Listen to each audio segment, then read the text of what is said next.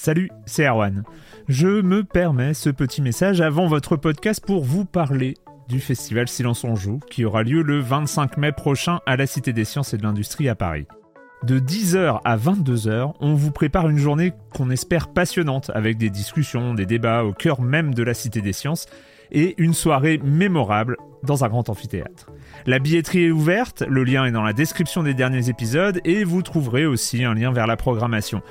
C'est 20 euros pour la journée et la soirée, et si vous voulez juste passer nous voir en journée, il suffit d'une entrée classique pour la cité, c'est 13 euros tarif plein avec éventuellement des réductions. C'est la première fois qu'on organise un truc pareil et on espère vraiment que vous répondrez présente et présent. En tout cas, nous, on a très envie de vous croiser de rencontrer celles et ceux qui nous écoutent chaque semaine. Rendez-vous donc le 25 mai et je vous laisse avec votre épisode de Silence en joue ou de la bande-annonce ou de Gâchette gauche ou de Dans la boucle. Enfin bref, bonne écoute. Ryan Reynolds here from Mint Mobile. With the price of just about everything going up during inflation, we thought we'd bring our prices down. So to help us, we brought in a reverse auctioneer, which is apparently a thing. Mint Mobile unlimited premium wireless. Ready to get 30, 30, bit to get 30, bit to get 20, 20, 20, bit to get 20, 20, bit to get 15, 15, 15, 15 just 15 bucks a month. So, Give it a try at mintmobile.com slash switch. $45 upfront for three months plus taxes and fees. Promo rate for new customers for limited time. Unlimited more than 40 gigabytes per month. Slows. Full terms at mintmobile.com. Silence en joueur, Juan Cario, bonjour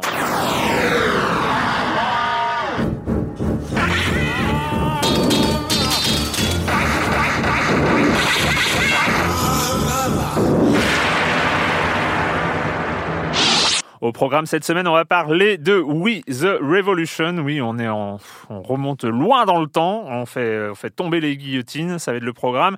Et The Division 2. Et là, on avance dans le temps. Et puis, euh, bah, c'est toujours euh, autant la merde. En, en fait, euh, dans un sens comme dans l'autre. Une voilà. apocalypse C'est- tranquille, quoi. Voilà, c'est- c'est un peu tranquille, tranquille. tendance, euh. Est-ce que ça va être le fil rouge, hein, le bordel, les- la, la révolution, le, le, le, le- voilà, Hein? Non, on va pas faire de fil rouge. Euh, et puis, bah, le reste du programme, vous connaissez le comme des comme la chronique jeu de société de Jérémy Kletskin. Et je commence en accueillant donc un de mes chroniqueurs favoris, Patrick Helio. Bonjour. Bonjour, Erwan. Et un nouveau venu, un nouveau venu dans l'émission. Et oui, encore un.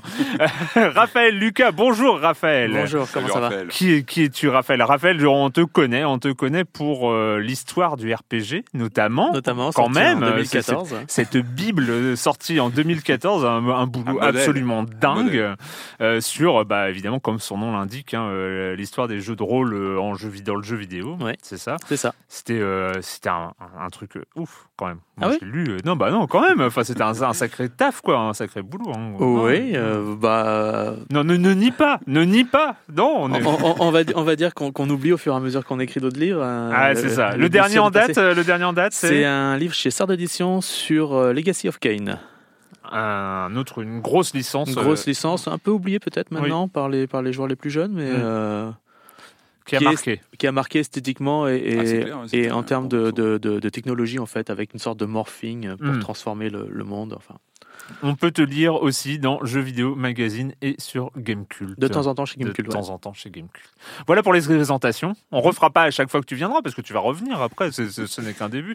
Euh, on va commencer par toi, Patrick, Oui. à parler de euh, non, Bah, comme tu veux dire. non, de, de, grosses de- de semaines. réalité virtuelle. Tu, Eh tu ben oui, la tu réalité t'intéresses à la réalité virtuelle. Ça m'arrive, oui, C'est vrai oui. Il faut parler des bonnes choses quand il y a des, des bonnes, des bonnes euh, news. Et puis on en a eu du côté de Sony. hein. Sony, évidemment, avec son PlayStation VR, il est vraiment au premier rang euh, sur la réalité virtuelle, on va dire haut de gamme, hein, Mm. sur les sur les casques euh, perfectionnés, on va dire.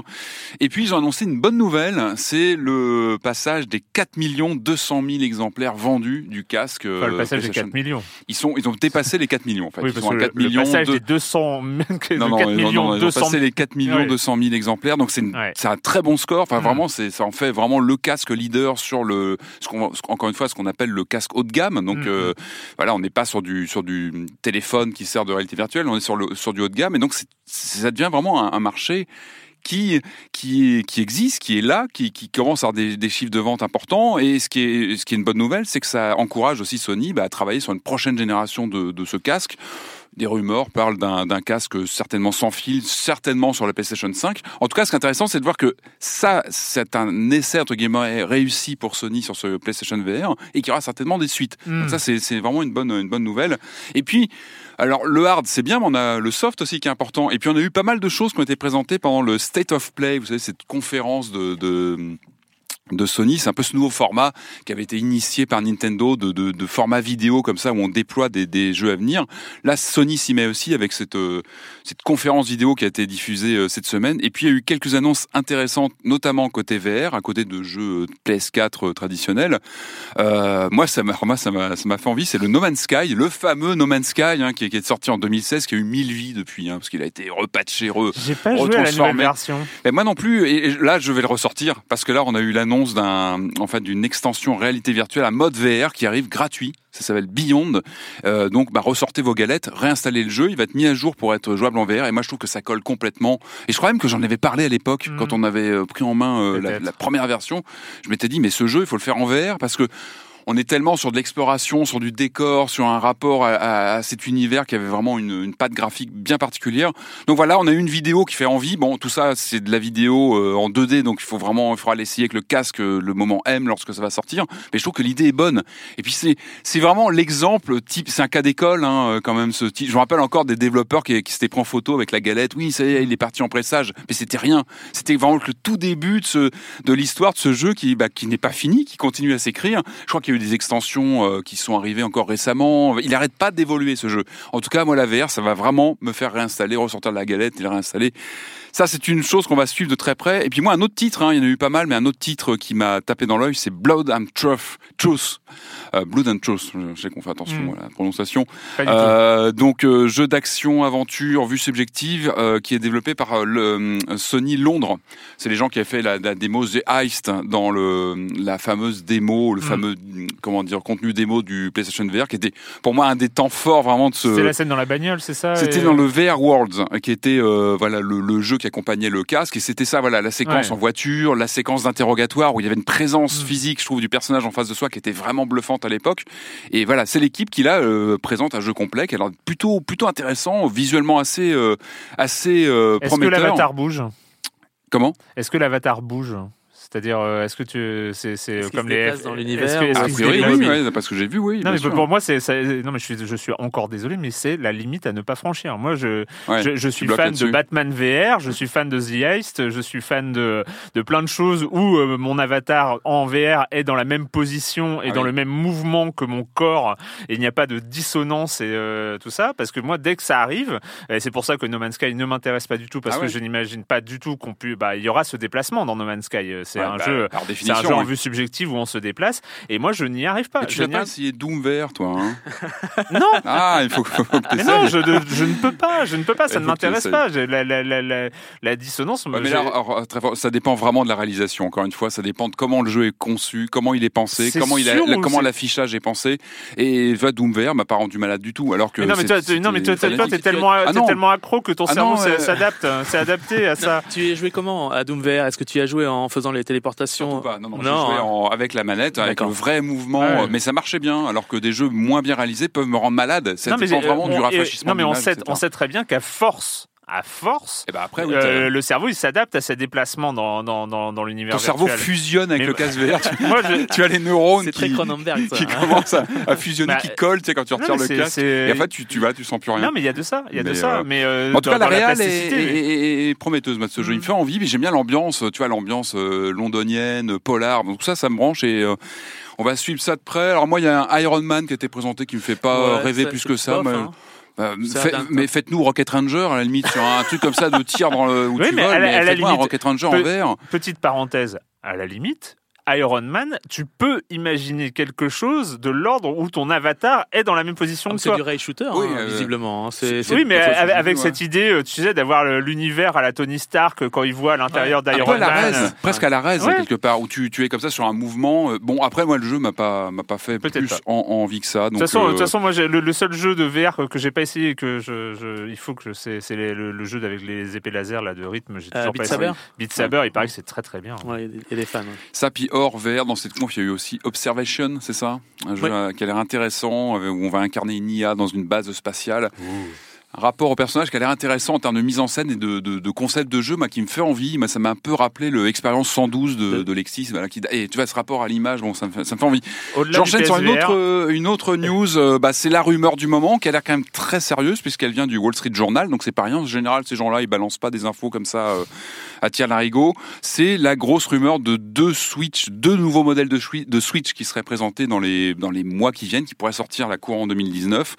En gros, deux deux nouveaux positionnements. Un entrée de gamme euh, plutôt genre type 2DS, un peu l'équivalent de la 2DS, Ouais. donc une machine simplifiée, sûrement plus solide pour être plus accessible pour pour les enfants. Donc euh, Et a priori, avec uniquement mobile. hein. Ouais, oui, avec nomade, des. Oui, c'est ça, qui serait euh, uniquement nomade, avec sûrement des fonctionnalités en moins. On parle de Rumble qui disparaîtrait, donc voir quelque chose de plus compact, certainement moins cher aussi, un entrée, une, un ticket d'entrée plus accessible. Et puis à côté de ça, une machine, moi qui me laisse plus perplexe, qui serait une Switch haut de gamme, avec certainement une dalle de meilleure qualité. Tout ça. On avait déjà parlé de ces rumeurs, là, elles semblent se préciser. Alors, est-ce que la Switch actuelle va rester euh, active? C'est-à-dire, est-ce qu'on aurait une, la, Switch, la Switch actuelle plus deux nouvelles euh, itérations? Ça commence à faire beaucoup. Yep. Oui, mais Euh, regarde, regarde, c'est ce qu'ils faisait déjà Nintendo sur euh, le DS, euh, 3DS, etc. C'est qu'il y a eu plusieurs de- versions. de ouais. Alors c'est pas toujours simple à suivre. Après attention hein, pour le consommateur de savoir sur quelle machine s'orienter. Ça peut perdre un petit peu. Moi, là, sincèrement, Alors- pour être euh, hyper la cible de cette euh, Switch pour enfants. hein, euh, C'est vrai que t'es resté très je jeune. suis- euh, je- très non, jeune, mais hein, je, suis. je- là, par exemple, je- dans les jours qui viennent, là, on est, on est le combien On est le combien aujourd'hui on, Ah bah, on le- enregistre, on enregistre. Je, re- je regarde, hein, je regarde. Je suis désolé, je n'ai pas la date, euh, donc je ne sais pas combien on, On est On est le 28. 28. Demain, voilà, le jour de la sortie de ce podcast, il y a Yoshi Crafted World qui sort Mhm. sur Mhm. Switch. Un Comment moment décisif que tu crains, que tu, tu repousses depuis des. J'ai fait un lobbying auprès de Nintendo pour repousser encore la date. J'ai pas réussi. Non, t'as peur Comment- qu'elle tombe. T'as peur que ton Ah non, petit, mais la- la euh, là, le Mais fait que mon fils, hein. mon, mon fils n'attend que cette date, il, est, il a compté les jours de la même manière que le Nintendo Labo. hein. C'est Mhm. pareil, il a compté les jours avant la sortie de Yoshi Crafted World. Donc là, je ne peux plus rien faire. Il aura la Switch euh, dans les, dans les mains pendant les, les- Non, non, les là- semaines qui viennent. Et, euh, et c'est un peu flippant quand même. je trouve que cette version euh, Kids, euh, Ah ouais. ramassée, moins chère, c'est une très bonne idée. Trop. Moi, sur la, la version haut de gamme, j'attends de voir. J'attends. J'espère qu'il y aura une proposition vraiment excitante. Moi, naïvement, j'espérais que la Switch soit un peu une machine pérenne qui reste. Tu vois, à chaque fois, j'ai cette naïveté de me dire ça y est là, on a la machine qui va rester 5 ans, qui va. Et Bon, après pourtant, Nintendo, Nintendo, euh, hein, ils savent faire. Et bon, on verra ce qu'elle propose. Hein, S'il y a une, une Switch haut de gamme qui arrive, à quel prix elle sera, etc. Bon, Ra- rappelons quand même que Nintendo est le constructeur de consoles qui fait des bénéfices sur ses consoles Day One. hein. C'est Oui, le seul. bah, euh, c'est le par seul. C'est le seul qui sait faire euh, des, des faire bénéfices ça, euh, ouais. dès, dès le premier jour. Ouais. Donc euh, pourquoi se priver Bon, en- encore, encore une fois, ce qui est important à préciser, c'est que ça, ça restera des jeux Switch. C'est-à-dire que le format Switch actuel, à l'heure actuelle, restera. C'est-à-dire que voilà, le- Mhm. ce seront les jeux actuels qui vont être déployés sur d'autres hardware, comme on avait la, la New 3DS qui était compatible avec les. les- Donc, les ce que ça veut dire, c'est que 3DS, la version euh, prestige, on va dire, de la Switch, ce sera juste peut-être une meilleure résolution, une fois qu'elle est branchée à l'écran, des choses comme ça. Ouais, des doute. plus, euh, voilà, des plus qui viendraient euh, se greffer Bien. à la proposition actuelle. Donc à voir. Raphaël, juste euh, bah, une toute petite news, mais Très rapidement. mais qui fait plaisir quand même. C'est un jeu dont on a parlé ici il y a, euh, je crois que c'était à la fin de la saison passée, parce que je crois que c'est un jeu de juin 2018, Oui, si dernière voilà, sorti, ouais. ça, euh, qui arriverait sur, euh, sur téléphone. Oui, il arrive sur téléphone portable, il s'appelle Cultist Simulator. Euh, on invoque des grands anciens, on crée sa secte, on devient fou. on- Normal, quoi. Enfin, tout à fait logique quand on est dans un monde à la, à la Lovecraft. Et euh, c'est ce que fait Cultist Simulator, un jeu de cartes narratif, je pense qu'on peut dire comme ça. C'est un jeu de cartes narratif, c'est un Avec c'est des une- jauges partout. C'est il faut une expérience de dingo quand même parce que tu, tu- alors ton personnage devient fou, ça c'est inévitable. Toi aussi, hein, parce que tu as, tellement de, de jauges, de timing, de. Mais tu de- peux mettre sur pause. Ouais, et tu peux mettre sur pause. Heureusement. ouais. Ouais. Et, euh, et ça sort sur. euh, ça a été annoncé il y a quelques jours. Ça sort le 2 avril, donc d'ici début de semaine prochaine. Il est traduit ou pas? Euh, non, toujours Non, pas. toujours pas. Ça, c'est- Bah, ça c'était le gros. euh, trop cher, le- trop cher à bah traduire oui, oui, ce genre c'est- de jeu. C'est genre euh, énormément de contenu. Et donc, euh. si vous aimez Lovecraft, si vous aimez euh, Mm. invoquer des anciens, maintenant vous pourrez le faire dans le métro. Alors, euh, on, on précise, j'avais- précisé, à- j'avais précisé à l'époque que, que, euh, c'est un jeu qui demande, qui a une porte d'entrée, un, un coût d'entrée entre guillemets, en dehors du coût financier effect- effectif, mais un coût d'entrée assez élevé. C'est-à-dire qu'il faut s'y plonger, Ouais, il faut, Euh, il vraiment temps, prendre dedans. son temps, s'immerger, lire, fois. lire aussi. C'est-à-dire que c'est pas un de ces jeux où t'as, euh, où euh, les, tu prends un livre dans la bibliothèque et tu ne le lis jamais. Hein. C'est, c'est pas The Witcher. C'est tous, tous les livres sur lesquels tu tombes, tu les lis, tu les, toutes les cartes, tu les lis parce que tout est important. Et donc, c'est en fait, c'est aussi beaucoup un jeu de lecture parce que euh, bon, c'est très bien écrit, c'est en anglais, c'est très bien écrit, mais, euh, mais voilà, c'est Mais voilà, mais ça sort bientôt et donc euh, Ça, bah, cool. si vous n'avez pas, et je pense qu'il sera en, à prix euh, à plus prix, en, réduit, à téléphone 5, quoi. 5 euros, Ouais. 10 euros maximum. Euh, je crois qu'il est à 20 sur euh, PC Mac encore, il me semble. Euh, Voilà, donc, mais si vous voulez le faire, ce que je dis, ce que je disais il y a 5 minutes, euh, invoquer des grands anciens dans le métro, ça n'a pas de prix. Voilà. ça. ça sort le 2 avril, hein, le 2 avril sur les téléphones.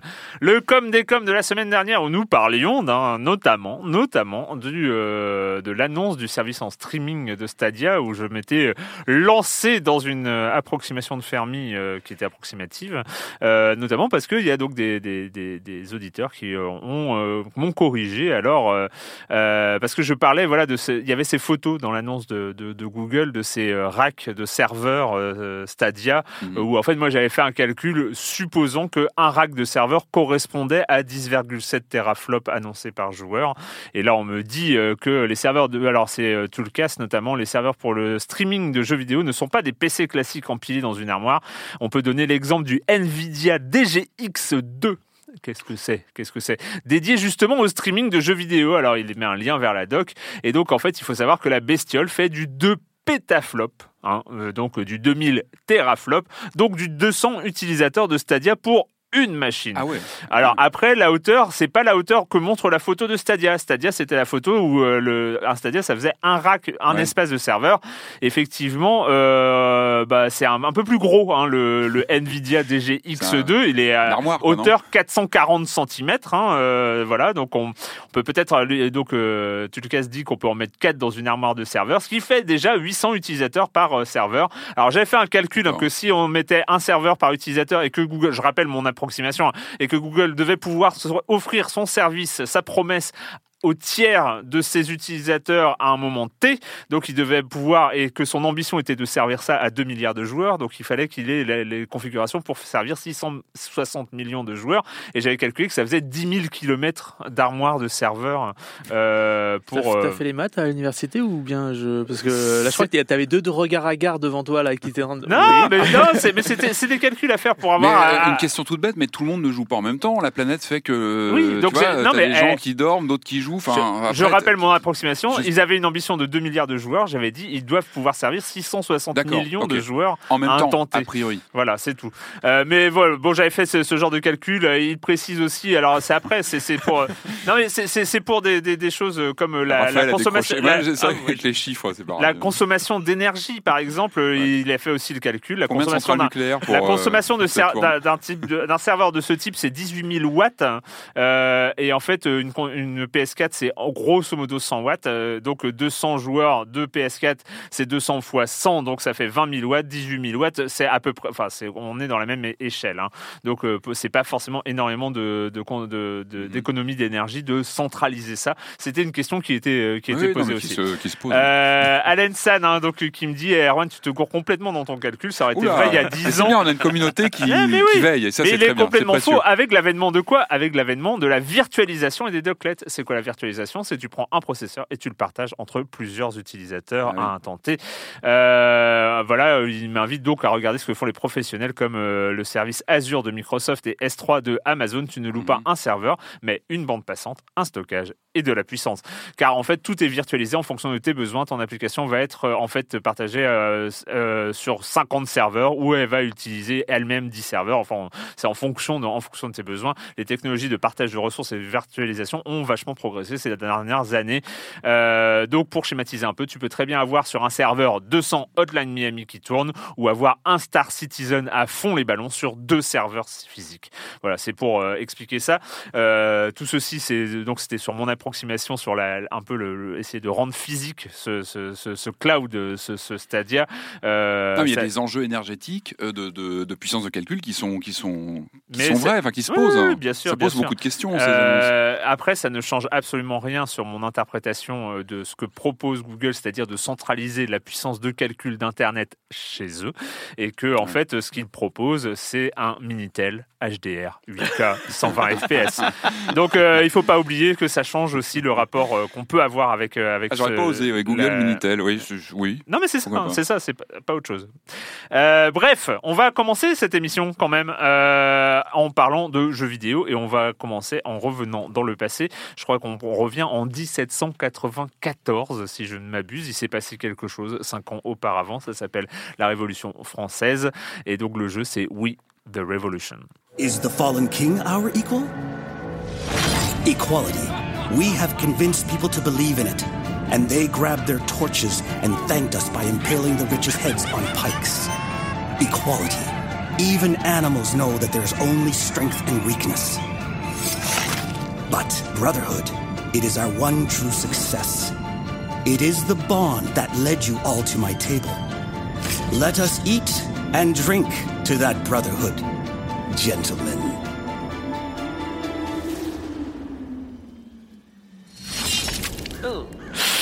Ah, ça fait mal. Euh, Vous l'avez reconnu. on, a, on a reconnu ce son. Euh, ça va très bien avec l'époque. Hein. Oui, The Revolution. Donc, on est en 1794. Euh, la terreur, la terreur bat son plein dans la capitale française, à Paris. Et, et c'est donc une production d'un studio polonais euh, qui s'appelle, contrairement à ce qu'on pourrait penser, ce n'est pas du tout une production euh, franco-française, hein, c'est le studio Polyslash, studio polonais qui, euh, qui propose depuis, euh, donc c'est sorti il y a quelques jours, With the Revolution. Raphaël, tu y as joué. Oui, j'y ai joué tout comme toi. Oui, tout comme moi. Et d'ailleurs, ce qu'il faut noter, et les auditeurs l'ont entendu, c'est que le jeu est en anglais. Sous-titré totalement français. en français et interface en français aussi. Interface en français évidemment, mais le- toutes les voix sont en anglais. Ouais. Euh, alors que dire sur With the Revolution? Euh, Que c'est un jeu d'aventure, donc qui se passe pendant un terrain. Euh, tu joues le rôle d'un juge, Oui, bah, d'un- juge, Alexis Fidel. Alexis Fidèle. Ouais. J'avais j'ai fidèle, j'avais fidèle en tête Ouais. parce qu'on on- on note à chaque fois à la fin de chaque cas, on signe avec le, le fidèle et avec un tampon qu'on crée nous-mêmes. Mm, mm. Et donc en fait, on, on juge euh, divers personnages et divers, euh, je sais pas, je crois qu'il doit y avoir une soixantaine de, de, de, de cas sur les sur trois actes. Mm. Et euh, parmi ces cas, il y en a des euh, très euh, légers, on va dire, enfin entre guillemets, euh, puisqu'ils peuvent mener quand même à la prison ou, euh, il me semble, à la guillotine pour certains. À partir d'un moment, tout le monde. Tout le monde euh, va à la guillotine. Tout le monde. Ah non. euh, Pratiquement. c'est en, en fait. En fait, c'est le choix du joueur. Voilà, C'est le choix du ça- joueur. et ça évolue. L'histoire, l'histoire, l'histoire du jeu et l'histoire de France Et finalement l'histoire du personnage. impose impose aussi une, une évolution dans le système de jeu. C'est-à-dire que par exemple, à un moment, pour une raison d'accélérer un petit peu les choses, parce que tout ceci prend un peu beaucoup de temps, eh bien, on enlève la case prison, hein, parce que Oui, donc euh, oui, soit euh, liberté, guillotine. Hein, pourquoi s'embêter quoi. Ah oui, voilà, oui, c'est ça. Avant, au début, on a, on a trois choix normalement, je crois, Ouais. de souvenirs. Et puis on peut retrouver aussi ses choix euh, par, par ailleurs, mais Alors, euh, c'est Alors, c'est un- système en fait de. euh, sous sous l'apparence d'un système de, de jeu d'enquête, ce Mm. qui n'est pas vraiment, parce qu'en fait, il faut juste déduire des questions euh, qui sont imposées. Mm. Euh, c'est surtout un, un jeu où on gère les opinions, les, euh, les influences. On a plein de jauges, enfin plein de jauges, euh, donc euh, les, euh, la révolution, enfin les révolutionnaires, les gens du peuple, le jury, et il y a plusieurs manières en fait de euh, de- d'influer dessus. C'est ça en fait. C'est alors. Si on veut, on, on reprend. Effectivement, c'est un jeu narratif. C'est Voilà. un jeu narratif qui raconte l'histoire donc du personnage principal que l'on incarne, ce juge donc Alexis Fidel qui euh, donc au début euh, donc en 1794 euh, c'est euh, voilà essaye à des cas donc des aristocrates, des euh, Et il y a aussi son fils. il y a au aussi, tout début. Au tout début, on commence par juger son fils qui a été pris par une bagarre de cours d'école et euh, donc c'est Sur un on- contexte comme ça, il est un peu rappelé le contexte. Il y a des, il y a des, Ah, tout le temps, il y a des temps, aides. Voilà, c'est important. c'est- vraiment, euh, recontextualiser euh, les on- enjeux, on, le- on recontextualise l'ambiance quand énormément. même qui règne. Il y a des, ouais. cuts- il y a des cutscenes euh, fixes. Ouais. Il y a énormément de choses à dire euh, parce que effectivement, on pourrait penser, si on voit, quand on commence le jeu, à faire une sorte de parallèle avec Ace Attorney. Oui, Enfin, bien sûr. Ah oui, c'est ce que j'ai. euh, les, sur- images que sur le vues, procès. Pas. Sauf que c'est pas du tout ça. finalement, euh, la comparaison qui vient très très vite, c'est Papers, Please. C'est on, on est on est beaucoup plus dans cette décision à la Papers, Please où finalement tu es décisionnaire. Tu es décisionnaire. Tu reçois des informations. Tu peux aller chercher des informations, mais au final, ta décision, euh, le fait que tu prennes la décision, tu ne vas être pas puni par le jeu parce que tu n'as euh, pris la mauvaise décision. Euh, c'est, il n'y a pas de bonne et de mauvaise décision finalement, mais il y a des, Des jauges qui des se, jauges, qui il y a se des- il vident y a- et qui il y a- se remplissent en fonction des- des choix qu'on fait. Tes décisions Mm. ont une conséquence sur l'univers du jeu. Et, euh, et donc, c'est euh, le, le parallèle, effectivement, et Papers, Please. Sachant que euh, il y a une... L'ambition est tout autre. Ça, alors, l'ambition. en, en tout cas, le contexte, l'interface, le gameplay est beaucoup, beaucoup plus... euh, développé entre guillemets. Euh, alors est-ce que c'est une bonne chose ou pas? Ça c'est un, truc. Mais il y a beaucoup plus de gameplay différent que dans un Papers Please. Euh, disons que les couches de gameplay ont une légère tendance à s'empiler. Ça s'empile ouais, au fur et à mesure. S'empiler. Mm, mm, mm. S'empiler. C'est-à-dire Contrairement ouais, au côté un peu épuré de Papers, Please, qui était, Exactement. euh, Euh, tu as évoqué euh, l'aspect graphique, il faut quand même en parler. Euh, on est donc sur du dessin. Enfin voilà, il y a Mm. pas, il y a très peu d'animation hein, ou Très un peu petit- de musique aussi d'ailleurs. un hein. petit peu un petit peu d'animation 2D à, à- à certains moments, mais on est très léger. Euh, mais le design est magnifique. C'est Ouais. euh, une sorte de, de low poly. euh, en fait, c'est marrant, c'est dessiné en low poly en fait. Ouais, avec une sorte de polygone. ouais, et c'est très agréable à, Mm. à l'œil. Euh, et donc, c'est un côté dessiné et en même temps assez réaliste parce que les scènes euh, qui montrent, euh, enfin, les, les scènes sont assez prenantes quand même. Enfin, Mhm. les scènes de violence, les scènes de révolte, les scènes d'émeute, les scènes, c'est quand même, euh, ça, ça prend un, un petit peu au trip. Et euh, qu'est-ce que tu as ressenti toi dans tes débuts, dans ta carrière de juge? C'est quoi le, qu'est-ce que, qu'est-ce que ça re- fait ressortir Mais en fait, je l'avais pris comme tu le disais au tout début, comme une sorte de, de jeu d'aventure Mm. où on faisait des choix, où on enquêtait. Et au fur et à mesure, quand tu vois les, les, les jauges arriver, tu te rends compte que c'est vraiment un jeu, euh, un jeu de plateau en fait. Mm. C'est un jeu de plateau où chaque enquête, enfin chaque enquête, chaque cas est surtout l'occasion euh, de euh, d'orienter euh, la vie qu'ont les révolutionnaires, les gens du peuple et le jury de, Mm. de, de ce que tu fais, de ton, de ton travail. Par exemple, pendant les, les interrogatoires, tu n'es pas obligé de poser toutes les questions que tu as découvertes. Quand tu as, par exemple, 13 questions et tu vois, tu as des petites icônes qui disent, euh, par exemple, cette question-là va mener à influencer vers la guillotine, celle-là plutôt vers euh, la libération. on t'indique vers quoi ça va. Oui, ouais, ouais, et, ça sur le jury. hein. Ça, c'est l'influence sur le jury uniquement.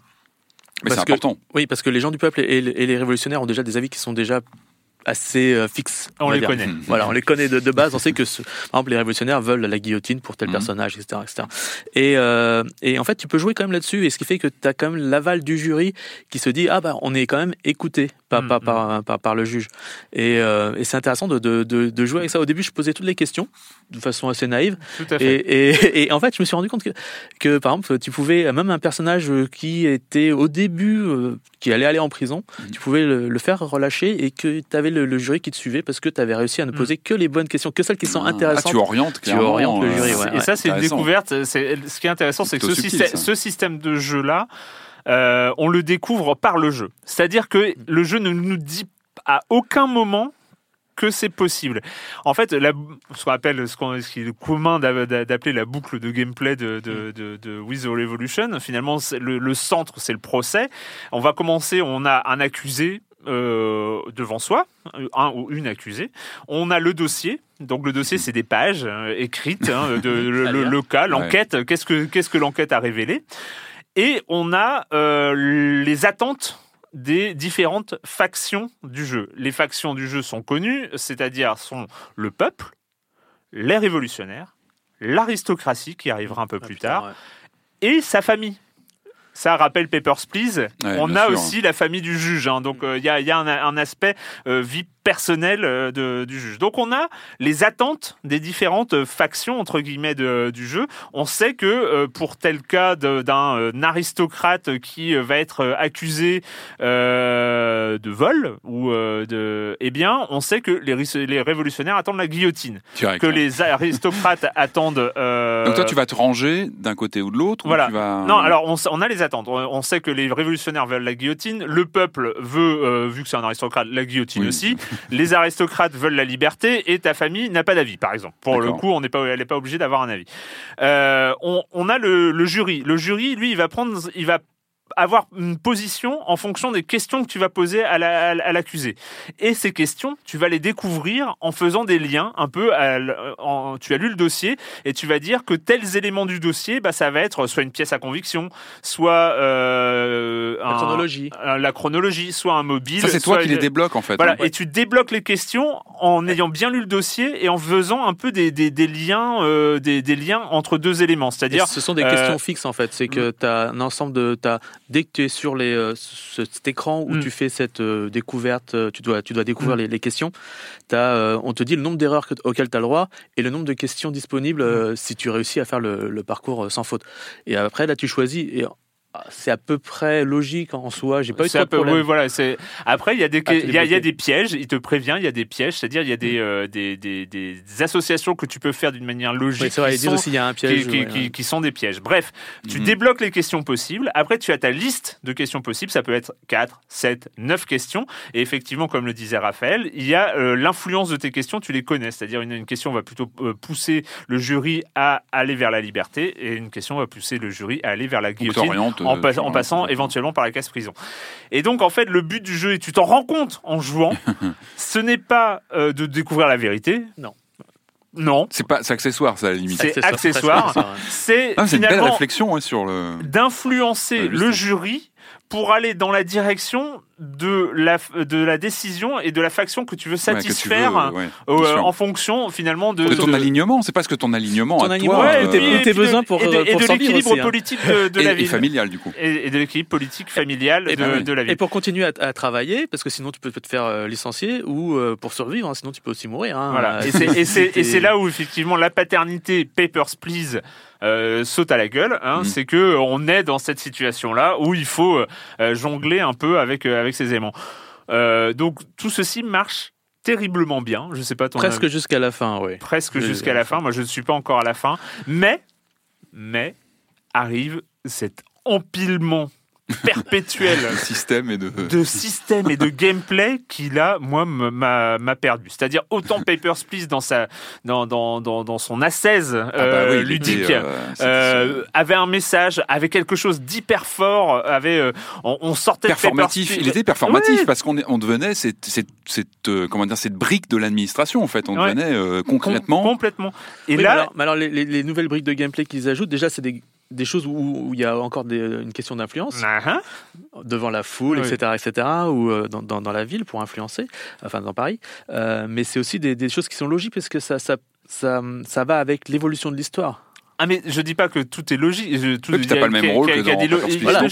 Mais sauf, sauf On a un rôle plus politique et c'est central dans, dans, dans, dans, C'est l'histoire. assez logique finalement. Mais dans un, oui, mais c'est ce qui est logique. Hein, on est quand même à, à Paris en, en 1794. euh, Avec une ambiance très oui, particulière. c'est- même. bon, c'est pas, hein, on est, on est, on est. C'est pas forcément festif. c'est euh, pas- pas, pas, pas pour tout le monde. Pas tout à fait. Ah, On fait, on fait des, des, des, des soirées de, de jeux de société, Oui. tout ça dedans. Enfin, Ouais. dans- On joue, on joue au dé. voilà, on joue au dé.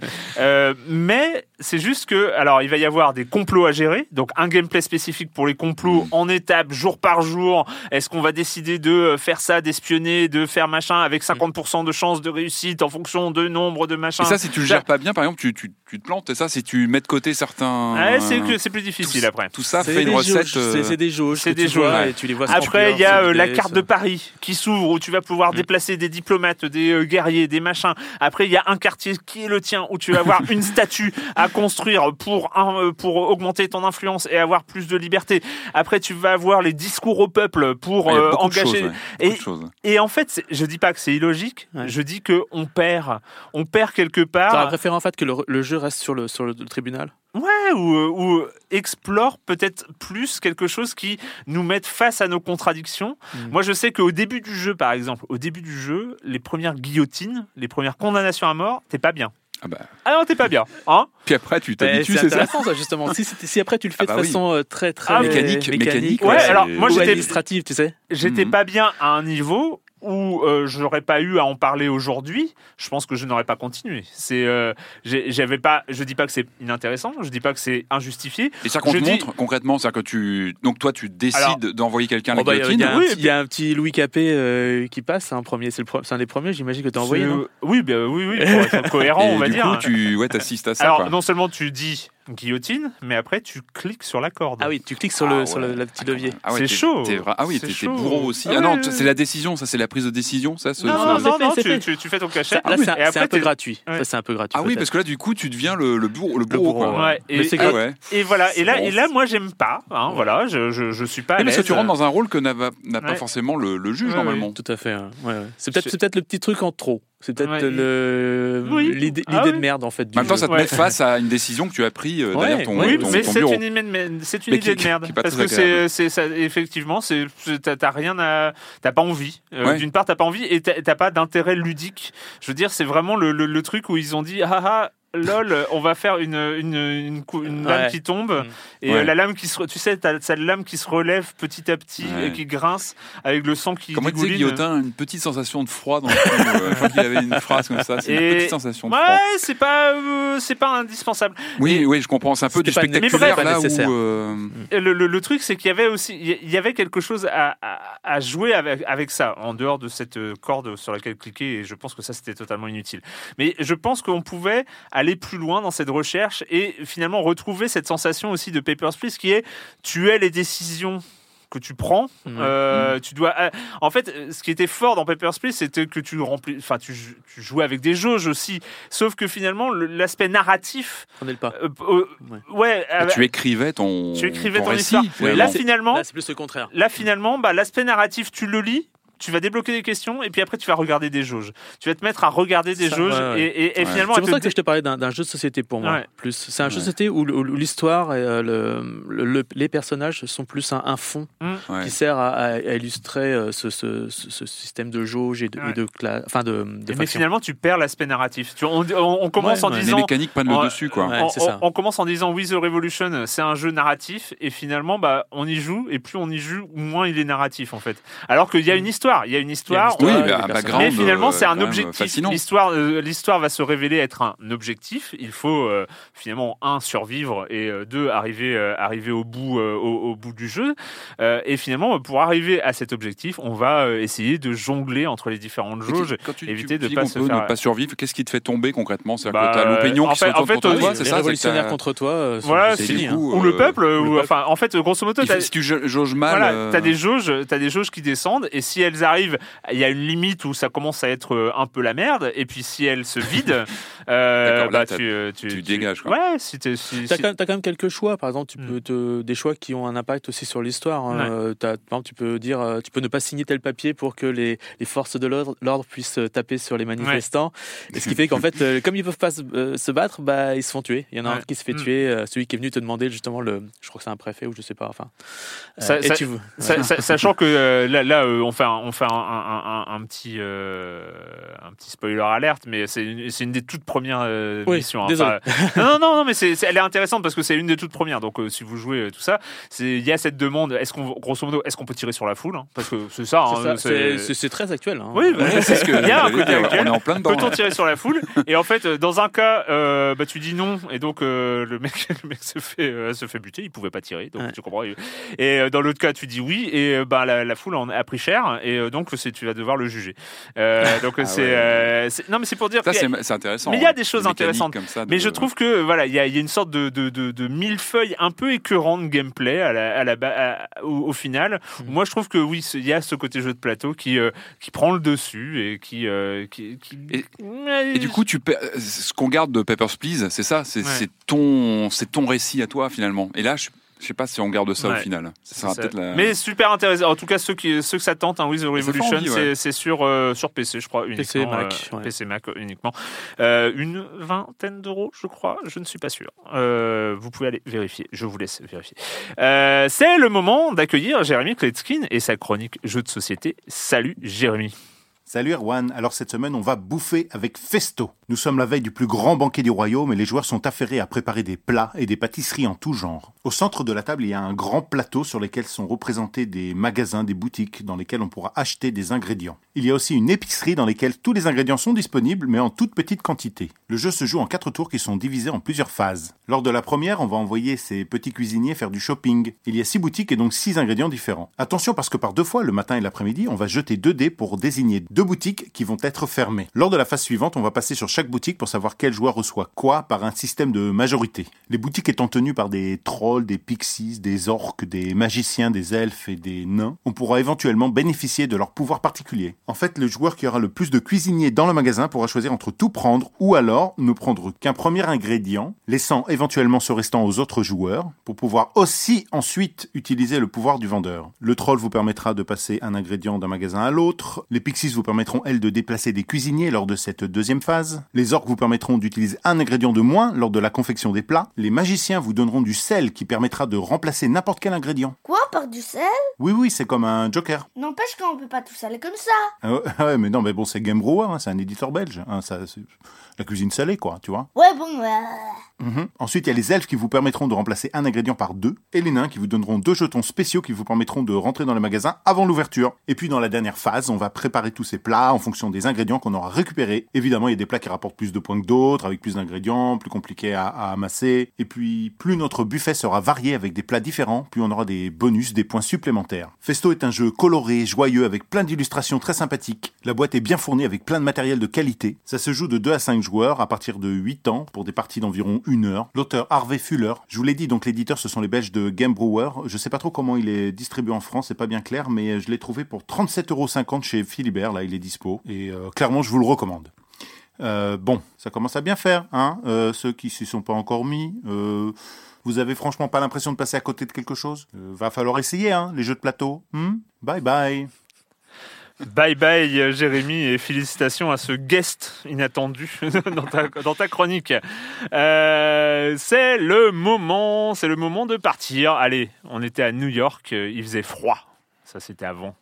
Parce que sept mois plus tard, forcément, bah, il fait moins froid. Les cœurs Eh. se réchauffent, pas quand même. C'est Pas mal comme intro quand même. Ouais. Non, elle est bien, non? Elle est bien comme intro. Euh, et nous sommes cette fois-ci à Washington et ça commence par le plus grand, enfin le plus connu de ces, de ces endroits de Washington. C'est le jeu commence directement, quasiment directement à la Maison Blanche.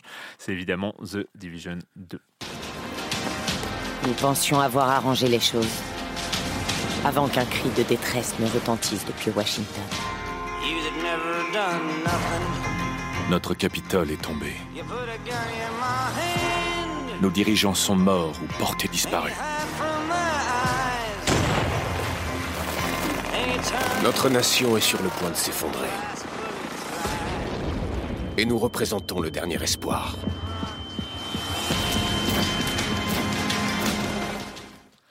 Le joueur représente le dernier espoir d'une nation sur le point de s'effondrer. Voilà, on a fait le scénar. C'est original. C'est ça, c'est ça. un truc wouhou jamais vu. En même temps, c'est du Tom Clancy. On va pas. Hein, est-ce que, est-ce que finalement l'ambition là est scénaristique Non, Non, non, non, non, hein. non, non, c'est pas le, pas but. hein. C'est pas le but. On a un background qu'on connaît déjà via le premier. Tout à fait, Gros- grosso modo, il y a Qui pas- tenait sur une demi-page. à peu près, à oui, peu avec près. le Black Une Friday, une épidémie, euh, voilà, une épidémie, euh, une critique du consumérisme, enfin pas vraiment Non. en fait, non.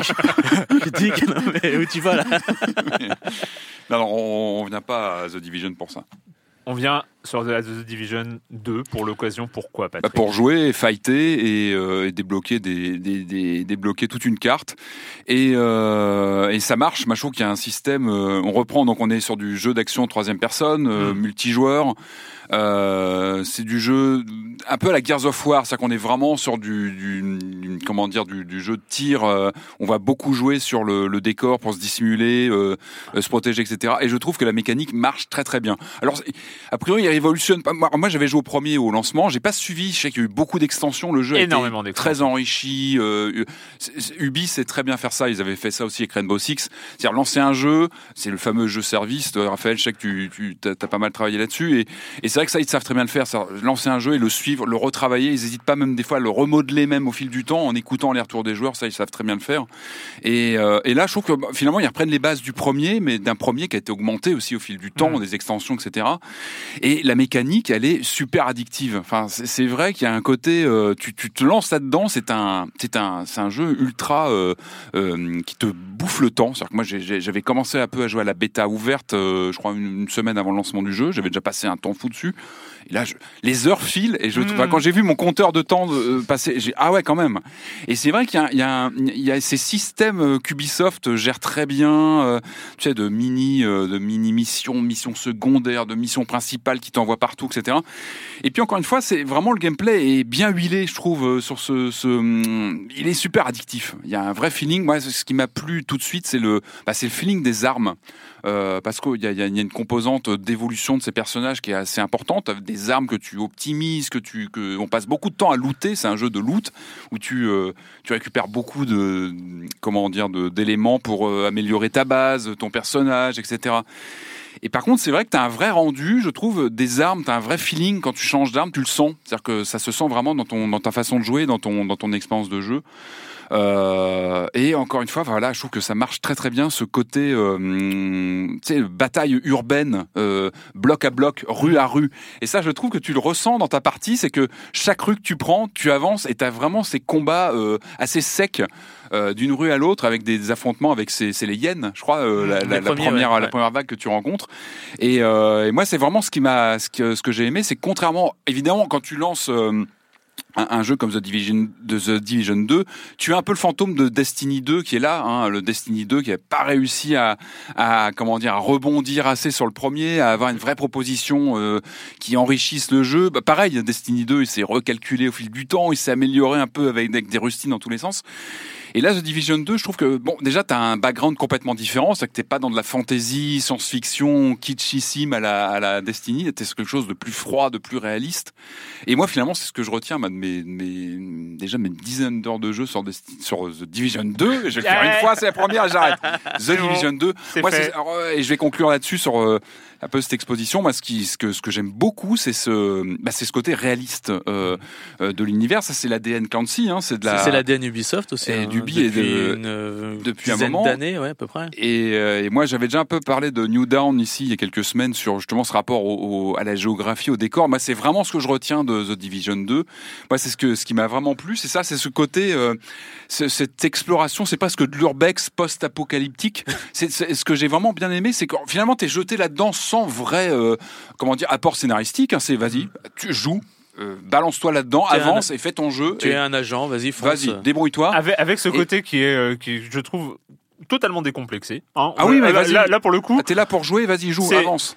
T'arrives, t'es agent de The Division, agent de The Division qui arrive à Washington et Ouais. t'es le sauveur. Quoi. Enfin, genre, sauveur. euh, En fait, et tu sens qu'ils essaient même pas de survendre ça. Tu sens que tu as tes missions Ouais. qui se mettent en place, ta carte qui s'ouvre, tout ça on connaît. C'est la formule Ubi qu'on connaît par cœur. Par contre, moi, ce que j'ai vraiment apprécié, c'est il n'y a pas d'histoire ou quasiment pas. C'est pas un jeu narratif. C'est vrai que tu joues pas à The Division pour de la narration. Par contre, moi, ce que j'ai apprécié, c'est que presque à chaque coin de rue, tu as une petite histoire racontée par les décors. Euh, moi, ce que j'ai aimé, c'est de explorer des, des, des endroits, comme tu disais, ultra connus, la Maison Blanche et d'autres. hein. Il y a des, des endroits euh, connus de Washington euh, que tu que tu découvres sous ce prisme de quasiment de fin du monde et que tu découvres euh, souvent complètement retourné, complètement détruit. Et, et moi j'ai aimé un peu cette euh, cette version, cette réalité pervertie par le, tu vois, par la, la, la fiction euh, à la Clancy, au fait, où t'es au bord de la fin du monde, quoi.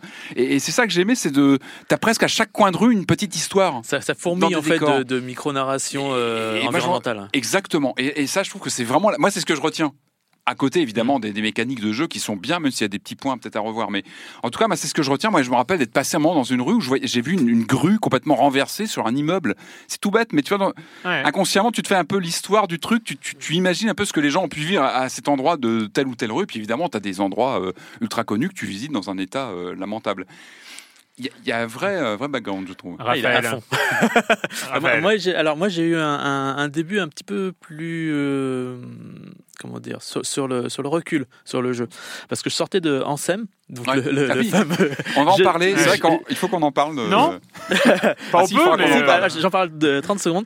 Euh, je sortais de là et donc de, de robots qui s'envolent euh, et foncent Ouais. après des missions euh, nulles et un loot euh, nul. Ouais. Euh, mais euh, tout ce qui était mécanique de jeu et euh, comment dire euh, dynamisme de jeu Mm. et de, de prise en main ergonomie était, était extraordinaire. On n'a Ouais. jamais vu un jeu d'Iron Man euh, aussi bien. C'est. Les- C'est du Iron Man. C'est c'est exactement du ça. Iron Man. On n'a jamais, réussi à faire aussi bien. Et c'est- Il y a quand même beaucoup de pètes au lancement. Enfin, on on mais c'est ça. euh, Et voilà. Dessus, Alors, mais Donc j'ai commencé à jouer à The Division, j'ai fait euh, pareil bêta, euh, Mhm. les press events, etc. Et euh, j'étais sur euh, ouais, la défensive un petit peu, sur Mhm. le côté, bon, bah c'est Division 1, en- mais avec euh, tous les apports dont- dont tu parlais tout à Un l'heure. skin. euh, Voilà, c'est un du- skin, voilà, et, et sans plus, c'est surtout que j'étais à ce moment-là dans Ansem, donc. Hmm. Et avec cette dynamique, euh, mais Ouais, bon, j'avais euh, pas encore vu la fin du jeu. Euh, bon. Qui voltige. Et euh, en fait, en y jouant euh, plus longtemps et en, faisant le test en fait pour pour un magazine, euh, je me suis rendu compte que euh, je prenais beaucoup plus de plaisir à jouer à ce jeu qui était finalement solide.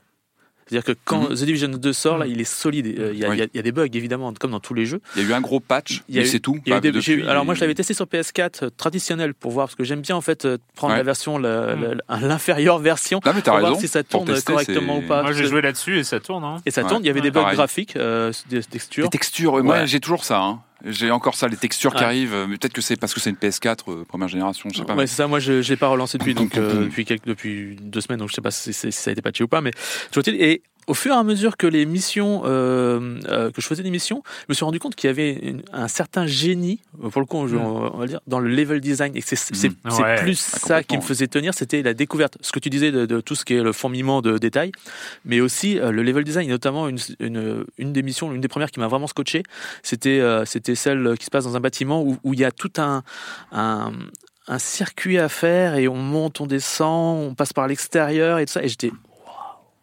Ouais. ouais. c'est- Et ça, Ouais, et là, et là, c'est là que j'ai accroché. C'est à ce moment-là que j'ai accroché au jeu et j'ai continué ensuite par la suite. euh, plus que le loot, tout ça, quelque Oui, chose de euh, assez traditionnel, même s'il marche connaît, super euh, bien et qu'il est très bien réglé. euh, Enfin, il y a comparé à Ansem, c'était le, le jour à la nuit, quoi. Ouais, Ouais. j'imagine. Ouais. Ouais. Il y a, il y a ce côté euh, Ubisoft. Ubisoft, ils sont, ils sont, ils ont un côté incrémental. Ubisoft, c'est euh, depuis euh, depuis 10 ans, depuis 15 ans, ils ont un côté inc- incrémental, c'est-à-dire que euh, chaque jeu euh, qu'ils font, euh, bah ils se, ils sont sur les épaules des géants, enfin des, des, des jeux précédents en fait. C'est euh, Mhm. et, et c'est ça qui est assez a passionnant à- à- l'accumulation, avec ce qu'ils font, c'est que il y a, il y a ce côté où on apprend, on fait mieux, on apprend, Là, on fait combien T'as mieux. Et... 8, studios dessus? 7, 8 Ah ouais, la, la liste, des- la liste, tu c'est- ah, aussi c'est- leur force. Hein. C'est Massive force, hein. Entertainment, donc Oui, euh, lead, évidemment euh, euh, le, le, le lead, le mais après mais- t'as Ubisoft Sofia, Ubisoft Annecy, Ubisoft. il y en a qui font juste les voitures, Red Links. Red Links qui sont aussi Hmm. dessus. Enfin bon, c'est. c'est- Il y a Red Links Ouais. Je sais pas ce qu'il y a, D'accord. Il y a, le studio de. Driver aussi. Oui, Reflection. Reflection. Ça s'appelle plus Reflection d'ailleurs. Non, crois changé de. bah, mais oui, il y, a- il y a beaucoup de monde au. Mais, euh, mais moi, vraiment, ce que je retiens donc, en dehors de ces décors, c'est le, bah, le gameplay qui est bien huilé parce que finalement, ils ont repris le gameplay de l'original sans le révolutionner, mais il, il est un petit peu ajusté. Et je trouve que le système de cover est super bien fichu parce que c'est le cœur Mm. du jeu, hein, c'est de se planquer, d'avancer, euh, comme tu vois dans les films d'action. Et là, je trouve que c'est, très bien fichu. euh, Alors moi, c'est- très étrange. hein. Alors j'ai juste commencé à prendre en main le jeu. hein. Je n'ai pas du tout votre expertise, mais juste pour la, je trouve que l'introduction, l'introduction du jeu est tellement plus brillante que celle de The Division 1. Alors je, je sais pas, ça se joue sur des détails. Oui, oui, bah oui, quand Euh, tu passes, mais- c'est une sorte de, c'est une fête, là, ça, euh, c'est pas une fête Ouais, tu- comme tu- ça. alors, parce que y a- J'aurais pu, ça date déjà pour moi l'intro. euh, Non, mais c'est- non, non, mais c'est, alors d'une part, elle est déjà hyper colorée. Bon, c'est la- l'avantage de ne plus être en hiver, hein, de, de fait. C'est le On n'a pas, on pas de scénario.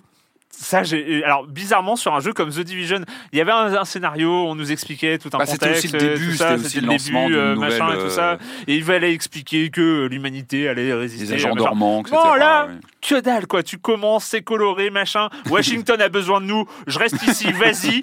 Bah on y va. J'arrive à. Washington. C'est la bonne franquette. J'arrive à. Washington, je fais 200 mètres, je suis à la Maison Blanche, je tue trois mecs en euh, détour. Hop, là c'est ta base. Il y a une meuf, elle est au théâtre, tu vas la chercher.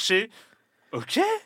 Et, Ouais, et ça part et sérieusement, ça part direct. Et en fait, on te dit, avec ce quart d'heure, ces 20 minutes de jeu euh, d'introduction Mhm. euh, pure, on te dit, t'es là pour jouer à la guerre. Ouais, tu. Ouais. Ouais, ouais. Non mais c'est ça. C'est de- bête, mais c'est une, euh. c'est c'est c'est une, c'est c'est une, on te met dans l'état d'esprit Décontracté. et on te dit c'est quoi l'ambition, c'est quoi l'ambition, c'est quoi où où est-ce que tu es? Et. Et, euh, et pour le coup, je trouve ça parfait. Bah oui, c'est- Et en fait, tu vas jouer à la nous- guerre et euh, et on joue à la guerre comme comme quand on jouait à la guerre quand on avait Ouais, 12 ans, quoi. Comme ça. quand on jouait au jeu d'arcade. Il n'y avait pas de scénario. On- Non, mais- euh, on y allait direct. Il y a un côté, il y a un côté vraiment axé, euh, je sais pas si on appelle ça fun centrique ou je sais pas. mais a, Catharsis. non mais non, c'est alors pour moi il est pas du tout cathartique. Ah ouais? On est on n'est pas dans, euh, il y a aucune violence. Pour moi c'est pas absolument pas un jeu violent. Ce qui est un- paradoxal parce qu'on C'est est un jeu où tu sur- tires sur des choses, euh, où tu tires sur des choses qui bougent très loin méchants, et, méchants, et, euh, sur des couleurs, hein, parce qu'en fait tu tires sur du rouge, tu tires sur du jaune, tu tires sur des du violet. compteurs, t'as des compteurs. Euh, t'as des- t'es- et, et, et je trouve que c'est c'est fun, c'est juste fun, avec en plus cette euh, ce côté exceptionnel d'être d'avoir un fun démultiplié par le multi. Mhm. Euh, Ouais, ouais, c'est que c'est que on, fait on fait l'émission, c'est totalement jouable en solo. Et dès qu'il y a deux, trois, quatre Ah bah, personnes, dès ouais, que tu entends un agent a besoin d'aide, dès que tu entends machin, hop, voilà, il y, a- il y a ce côté multi qui s'insère et qui fonctionne incroyable. Alors oui, c'est jouable en solo, c'est un petit peu plus dur quand même. Ouais. J'ai Ouais. souvenir, enfin c'est un vieux souvenir de, de- du premier qui était peut-être un petit peu plus simple euh, en solo. Oh, t'avais des. Moi, je me rappelle de passages. Euh, des où boss. Tu sentais vraiment. Ouais, t'avais des- des des, des à passages. Tu disais, ouais. bah, c'est pas possible. T'avais des, Ouais, c'est des sacs à PV in- in- infinissables. Où vraiment, c'était déprimant même. Ouais. Euh, Mais j'avais l'impression là que c'était c'était un petit peu plus chaud dès le début. Mais bon, Mhm. après, euh, c'est vrai qu'une fois que tu as un peu de matériel et que tu as un niveau, de toute façon, euh, ça, ça Ouais. passe euh, assez Et facilement. une fois que c'est- tu débloques la compétence de soin. Et puis ces gadgets, De toute les drones. quoi, Les drones sont super euh, cool. C'est super cool. J'adore le- la- euh, me balader avec un drone de aussi, nuit et tu sais, il est au-dessus de toi là et t'as une sorte d'impression d'être dans Blade Runner ou un Ouais. truc comme ça. Tu sais, c'est c'est rigolo. Mais euh, et ce et ce qui est marrant, c'est euh, tu parlais du, du fun immédiat et euh, et je pense que on va on va vers ça chez chez Ubisoft parce que même regarde Assassin's Creed au final. Très rapidement, le dernier, euh, Mm. tu, tu rentres dans l'action, quoi. T'es pas, Ouais. tu pars en voyage, t'as une petite heure là parce qu'il faut bien poser quand même quelques enjeux, euh, mais euh, t'es parti, quoi. Mm. T'as ton frère. euh, Moi, je, alors après, après, tout, tout dépend des ambitions. Moi, je, je sais que l'ambition de The Division 2, elle est claire, nette et précise, Mm. et elle est sans détour. Euh, moi, j'ai pas la même ambition quand je lance un Assassin's Creed. C'est, euh, Ouais. Ah oui, Alors, même, j'ai- à- mais, oui, euh, même mais- au alors, niveau ce- narratif, au niveau ambiance, oui, c'est pas le même. Alors, ce que, euh, c'est délire. là où je voulais en venir, c'était justement cette idée de jeu-service dont on parlait tout à l'heure, qu'on a évoqué très légèrement. Et est-ce est-ce que c'est pas ça le, le futur euh, du jeu vidéo? On parlait tout à l'heure de, euh, de Google qui se met sur au cloud, tout le monde se met au cloud. Et est-ce que c'est pas cette convergence-là euh, entre des jeux qui sont immédiats dans, dans l'interaction, où tout le monde connaît les mécaniques Mhm.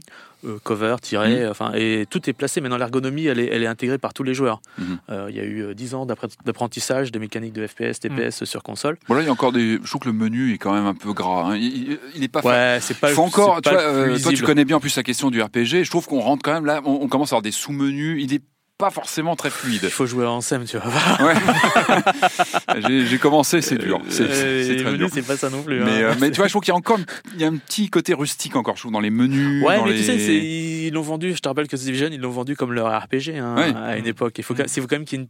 Truc. Et sûr. S'il n'y a pas cette mécanique de loot et de RPG Ouais, et de c'est trop, progression, euh, euh, ouais. toujours dans cette op- optique de jeu-service, t'as pas l'impression de. Il faut, faut que tu aies envie de continuer. Il faut que tu Sa- sa- Sachant, sachant que contrairement peut-être, enfin pas contrairement parce que c'est toujours été l'ambition des jeux services, mais euh, là c'est clairement précisé que euh, ton avatar est capé à 30, hein, euh, Oui. à Ah oui, level ouais, 30 jusqu'au- pour l'instant. que les, oui pour l'instant, euh, que ces 30 premiers niveaux euh, de, de, de grimpette, hein, de, de comment on appelle ça, de, de farming, de- leveling. de, leveling, de, grinding, de grind, euh, c'est l'intro. C'est-à-dire que en Oui, fait, c'est ce qu'ils euh, disent tous depuis Destiny. prépares. Ouais, mais alors, a priori, a moi, ça, ce que j'ai lu, en tout cas, j'en suis pas, comme j'ai expliqué, j'en suis absolument pas là, c'est que là, il y a clairement une, euh, Il y a- un il gros y a- focus sur le, euh, ce qu'on appelle le endgame de, Mm. de ces jeux-là. Ouais, qui est plus du endgame, parce qu'en fait, Ouais. c'est vraiment le début du jeu où, Ouais. où La l'IA nouvelle section, là, les nouveaux les méchants qui backtasks débarquent. euh, ouais. ouais, où, euh, où tu euh, qui, qui sont mieux armés que toi, enfin mieux armés que les, les précédents, Mhm. qui ont une IA qui est beaucoup plus agressive, euh, mais qui sait surtout mieux se planquer. Ouais. Donc euh, et c'est là que tu te rends compte que les toutes les euh, les les, les prof- euh, j'allais dire professionnalisation, mais euh, les euh, les trois Oui, les trois, oui, les grands, les branches de les branches de spécialisation, templates, voilà, hein. voilà, c'est ça. Ouais. Euh, elles ont elles ont elles ont un rôle à jouer quoi, surtout quand tu joues en, en team quoi, enfin en équipe, Mhm. parce que c'est vrai que tout seul là ça devient un peu plus compliqué pareil. Mhm. Mais sa- sachant aussi que, encore une fois, c'est un jeu centré sur le fun et sur le fun à plusieurs, c'est-à-dire euh, gérer des vagues d'ennemis euh, quand t'es euh, trois, je trois galère. ou quatre euh, et tout ça, et organiser, s'organiser, trouver des stratégies et euh, justement, plus tu trouves la force a priori de The Division 2, c'est d'avoir une IA qui s'adapte aux stratégies stratégie des, des joueurs et c'est pas simple de euh, rester planqué, euh, même même quand t'es bien posté et tout ça, il faut bouger. Ah, il tu faut... peux pas rester planqué Ouais, de toute ouais. façon. Mais c'est pour ça que le système de, de, de, de déplacement sous cover Ouais. contextuel a été in- implémenté. C'est qu'il Ouais. faut que tu sois tout le temps en mouvement. Tu peux pas Ouais. rester parce que y a bah, les- tu te fais rien que les allumer. hyènes viennent Ouais. te chercher quoi. Ah oui, Bah ils oui, font oui, le tour, ah, il faut le tour, ils euh, se détachent ou ils Il y a, des, beaux moments d'IA qui m'ont rappelé, euh, alors c'est plutôt, ouais, c'est- qui m'ont rappelé un peu Half-Life euh, à l'époque, quoi. Même si Mhm. pour le coup c'était un peu scripté, mais euh, mais qui marche. Ça veut de voir une IA qui fait le tour et qui te, te prend sur le côté Ouais, et qui se cache et qui attend en fait son bon moment. Pour C'est là que le drone, le drone peut être intéressant. Ah, le drone dans est- ces, dans ces passages-là, ton c'est bon quand, quand t'es quand t'es tout seul. bien ouais. content de le lâcher. Ouais. ouais, Belle, euh, be- be- non mais beau, euh, belle réussite hein, de la part d'Ubisoft. moi, je- alors après, c'est l'interface, je trouve. Alors, euh, encore une fois, moi, je trouve que ça claque, c'est sec, ça, ça marche plutôt bien. Les gunfights sont, ont vraiment de la pêche. Moi, c'est plus interface. Tu vois, alors, toujours, moi, je joue sur PS4, toujours le, tu sais, le logo X devant toi. Dès que tu arrives devant un objet, tu peux. Tu, alors, je sais pas, je trouve qu'il y a, visuellement, il y a un truc. Peut-être qu'on peut l'enlever. Peut-être que dans le dans l'interface, on peut retirer ça. J'ai tout le temps ce Ah. truc qui arrive devant moi et ça m'énerve. J'ai toujours l'impression que je peux avoir une interaction. Finalement, on a très peu d'interaction avec le décor. On Ouais, est avant but, on n'est pas- on n'est pas, bien sûr, c'est pas le but. C'est pas Et mais, je hein. trouve qu'il y a quand même encore une raideur quand tu explores un peu l'univers. Tu vois, t'as encore des raideurs, tu te bloques contre des murs invisibles parfois. Ah. T'as t'as un côté un Ah, mais petit moi, je, peu. trouve, je trouve que c'est bien fait. Mais après, c'est la mécanique du jeu qui c'est un ça beau aussi. produit. Ouais. Mais oui, oui, on est C'est un d'accord beau que produit qui marche super bien. qui a une durée de vie euh, colossale, et qui est pas fini parce que c'est un jeu qui va aussi être soutenu sur la sur la durée, Ah bah, c'est un qui est là pour. Au, que c'est un au- au- au investissement, niveau performance, sans vouloir balancer mon camarade, mais euh, Marius, hein, donc il vient Ouais. euh, très souvent euh, ici, euh, a commencé, fait partie d'un clan hein, dans, dans The Division 2. Ça veut dire qu'il a, il est, il est, il est, il est parti dedans. hein. Ah, il est- il, est, il est il est parti parti, dedans. ouais. euh, il, est- il joue en ligne. euh, il joue avec des gens. Marius, ça me, ça m'a, très étonné. Euh, je dis ça juste pour balancer mon pote. Hein, euh, c'est, pas grave. Euh, voilà. Bon, bah, The Division 2. Donc euh, pour l'instant, enfin en tout cas dans cette première. ce n'est pas un jeu politique. Ah, ah non, là pour le coup, ce n'est Non, pas. un- Non, Non, contrairement du à tout, ce du que- tout, du tout, du tout, du tout, Ça, puis quand tu avances, tu as aussi les clans qui se mettent entre eux, c'est qui se qui s'affrontent aussi. T'as Oui, aussi des- comme ça. ouais. C'est intéressant à voir. Eh bien, c'est fini cette semaine avec le jeu vidéo, chers amis. Merci à tous les deux. Ah, je t'ai- je t'ai même pas prévenu sur la séquence qui suit, euh, Raphaël. Ah, Ouais, mais quelqu'un m'a prévenu. J'avais Ah, bon, d'accord. un C'est bon. infiltré. Et donc, la question rituelle à laquelle vous n'allez pas échapper quand vous ne jouez pas, vous faites quoi, Patrick? Alors moi, je suis allé au, au cinéma et euh, bah oui, ça m'arrive. Des, des choses qui, qui arrivent. Et en fait, je suis allé voir Us Jordan Peele. Alors moi, c'est un monsieur que j'avais j'avais beaucoup apprécié son travail sur Get Out, qui pour moi était, euh, enfin c'est un grand grand film d'horreur, de- d'épouvante, assez engagé en plus, avec un- une sorte de brûlot anti-racisme et puis un brio en termes de réalisation. Moi, c'est un film que j'ai beaucoup beaucoup beaucoup aimé, que je mettais au niveau d'un très bon épisode de Twilight Zone. D'ailleurs, c'est pas un hasard si lui travaille d'ailleurs sur le une nouvelle une nouvelle saison, une nouvelle version de la Twilight Zone. Donc je Quatrième dimension, quatrième dimension. Quatrième dimension. Et bah oui, c'est culte, c'est tellement culte. Et là donc Us, son nouveau film et euh, bah ce, ce- déception. Moi je alors je sais qu'il a très bonne presse hein, le film et moi je j'ai alors, euh, c'est difficile d'en parler sans spoiler mais il aborde le sujet du doppelganger qui avait été aussi euh, abordé euh, dans un notamment un épisode culte de, de la quatrième dimension et je trouve qu'il n'en sort pas grand chose alors euh, en termes de réalisation c'est quasiment intouchable c'est à dire que c'est très très bien fichu moi c'est le propos je trouve que finalement il apporte pas énormément Euh, je, vais me sûrement- je vais sûrement me faire taper dessus pour ça mais je suis resté sur ma fin et je trouve qu'on est loin du vraiment du, du, du chef-d'œuvre qui était Get Out, qui était vraiment, un- enfin moi, un film que j'oublierai jamais, que, Mm. que- qui m'a vraiment marqué. Là, j'en suis sorti euh, en me disant ah ouais bon bah pff, il apporte pas grand-chose. Il- il- Dans le film, il y a des choses qui arrivent mais que tu vois venir. euh, pendant tout le film, tu dis, ah ouais, bah d'accord, c'est ça. Et bon, voilà, je vais pas spoiler, mais déception, donc à voir. On va voir ce qu'il va faire, en cas, de- de- de- d'un d'un mythe comme la quatrième dimension. Je- je- on va voir ce qu'il ce qu'il en fait. Raphaël. Alors moi je regarde des séries parce que j'ai pas Ça le temps nous d'aller- arrive à tous. J'ai pas le temps d'aller Ouais. au cinéma et notamment une qui s'appelle Doom Patrol qui est pas je crois pas qu'elle soit diffusée en France. Donc on l'obtient de- pas. Doom Patrol. C'est en fait un, un comics de Grant Morrison. Enfin, c'est pas lui qui l'a créé, mais qui est surtout connu par euh, euh, le- l'arc narratif de Grant Morrison, qui est un scénariste, Oh. lui, un petit peu Ah. connu. Ah bah Batman, hein. Euh, euh, qui a fait du Batman, Ouais. qui a fait bah, Doom Patrol, qui a fait The Invisibles, euh, et qui dernièrement euh, sur. Qui est pas connu pour sa simplicité. Non, qui est pas connu. Euh, Non, non, voilà. Il est pas simple d'accès. Hein. Non, plutôt, plutôt le contraire. Ouais. Mais Doom Patrol, euh, il a réussi à faire un truc un peu poétique à l'origine. Enfin, quand il faisait la bande dessinée, surtout euh, vers la fin, avec des personnages euh, complètement barrés. Donc, il y a un homme robot, il y a Il y en a un qui est un des personnages qui n'est juste que matière, enfin matière, euh, comment dire Parce qu'il y a de flamme. Non, non, non, pas capitaine flamme. non, mais qui est, qui est- qui est enrobé de, euh, qui est couvert de bandages et qui peut, et qui peut en fait sortir de son corps, mais qui n'a plus de corps en fait. D'accord. Son corps n'est maintenu que par des bandages. Euh, il y a aussi une personne, une personne qui s'appelle, euh, euh, un- une héroïne qui s'appelle Crazy Jane, qui a je ne sais plus combien de personnalités et qui en change quasiment un- toutes les 30 secondes. Et donc voilà, il y a une série qui a été faite euh, là-dessus. Euh, et euh, c'est très intéressant. C'est pas extraordinaire, mais il y a, il y a de l'humour. C'est bizarre. C'est vraiment le côté euh, euh, X-Men, mais euh, X-Men raté. Ah, Ah, C'était déjà, le, c'était déjà le, ouais. le cas euh, dans, dans, dans le comics, mais et ça marche plutôt pas mal. qui date de quand Cool. Pardon, le comics, il est. Euh, Il je reste- crois que c'est des années 80, de- début des années 90, euh, D'accord. la version de Grant Morrison, parce qu'il avait commencé bien avant. Ok. Euh, ça faisait longtemps que j'ai pas parlé de podcast euh, ici même, et donc euh, je vais parler pour une fois d'un podcast qui n'est pas un podcast de binge audio que j'adore. J'adore les podcasts de binge audio, mais pour une fois c'est pas eux. Mais c'est un peu pour moi, j'ai découvert ça récemment. Alors j'en avais beaucoup entendu parler, ça faisait très longtemps que j'en avais entendu parler, mais j'avais eu du mal un peu à commencer. J'en suis à 8 ou 9 épisodes sur 16 qui sont disponibles. C'est tous les mois que ça sort. Ça s'appelle un podcast à soi. C'est Arte Radio, c'est Charlotte Bien-Aimée. Donc, c'est un podcast sur le féminisme, sur l'égalité entre les femmes et les hommes.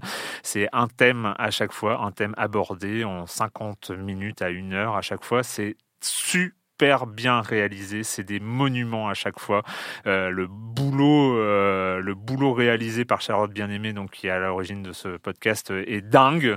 Il y a des podcasts très durs, des, podcasts avec des témoignages qui sont vraiment, vraiment pas faciles, mais le sujet en lui-même n'est pas facile.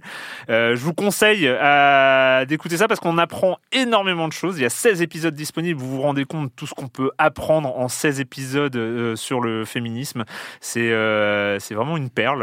Euh, je ne saurais assez le conseiller. Ça s'appelle un podcast à soi et c'est un podcast d'Arte Radio. Euh, merci à tous les deux euh, pour, pour cette émission. Merci à Quentin Bresson à la réalisation. Et nous, on se retrouve la semaine prochaine pour parler de jeux vidéo sur libération.fr, sur binge.audio et sur les internets. Ciao. When you make decisions for your company, you look for the no-brainers. If you have a lot of mailing to do, stamps.com is the ultimate no-brainer. Use the stamps.com mobile app to mail everything you need to keep your business running with up to 89% off USPS and UPS. Make the same no-brainer decision as over 1 million other businesses with stamps.com. Use code PROGRAM for a special offer. That's stamps.com, code PROGRAM.